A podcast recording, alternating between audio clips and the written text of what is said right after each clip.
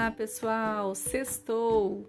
E hoje é dia de episódio novo que compõe aí o balaio de ideias da temporada de férias.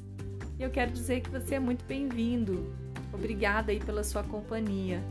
Eu sou a Flávia do arroba Jardim de Vivências e hoje eu vou falar como definir arte. Dizer que isso é fácil é mentira. Buscamos por uma resposta objetiva, clara, definitiva mas a verdade é que a resposta sobre isso muitas vezes implica em divergência e contradição. E isso acontece porque a ideia de arte não é própria a todas as culturas, e cada sociedade possui uma maneira muito específica de identificá-la. Então, para alguns, artes são sinais sem utilidade prática, pintura, escultura, desenho. Para outros, artes são signos artísticos que permitem com que cada um de nós construa aí a sua poética, a sua experiência. Artes são objetos que foram retirados do seu contexto de origem e incorporados ao mundo da arte. E eles foram desligados da sua função primeira e inseridos em acervos particulares e acervos públicos e logo após expostos nos museus. Para alguns autores, quando as obras chegam ao museu, é como se elas aposentassem e é assim mesmo. Elas são desligadas da sua função original, e isso acontece com as máscaras africanas, por exemplo, que estão ali no Museu Afro Brasil, e também com as estátuas de santos que estão no Museu de Arte Sacra e que não mais serão apresentadas em procissão de igrejas. Na teoria estética, a arte é definida pelo apelo visual e pela beleza. Então considera-se a capacidade de chamar a atenção, são obras belas, feitas para serem percebidas através do talento do artista, da sua capacidade de manipular os materiais e as formas. O belo tem uma longa história na cultura ocidental. Se nós observarmos, os gregos a entendiam como expressão de perfeição e harmonia. E na Idade Média, o belo e o sagrado estavam muito relacionados.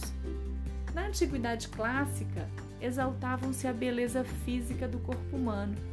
E com o tempo, os artistas foram deixando de se inspirar na mensagem religiosa e começaram a buscar a beleza em si mesmo, como fonte de prazer e como sensações agradáveis.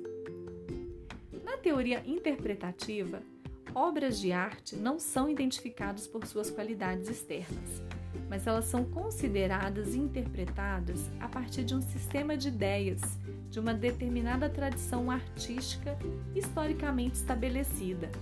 Para essa teoria, ela dispensa a beleza como atributo. Já na teoria institucional, a atribuição do valor da arte é entendida como um processo. Então, um objeto pode, em um dado momento, passar a interessar mais ou menos a um determinado grupo de pessoas ou uma condição histórica, política e cultural muito específica. Gente, é complexo assim, não dá para esgotar sua definição. Arte é um fenômeno histórico e cultural que começa com seu significado primitivo como habilidade e depois isso vai se desenvolvendo e vai se relacionando historicamente com o desenvolvimento da cultura, que inclusive a gente viu no episódio anterior. E por isso fica bem difícil de situar. Cada pessoa experimenta a mesma obra de arte de uma forma diferente.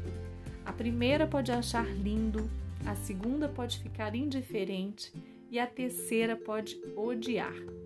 E nenhuma delas está errada. O mais importante é a experiência pessoal, o significado que conseguimos construir. O mais importante são as sensações e as conversas que ela pode provocar em nós. E é isso, pessoal. Fico por aqui e eu te encontro no próximo episódio na semana que vem. Um forte abraço.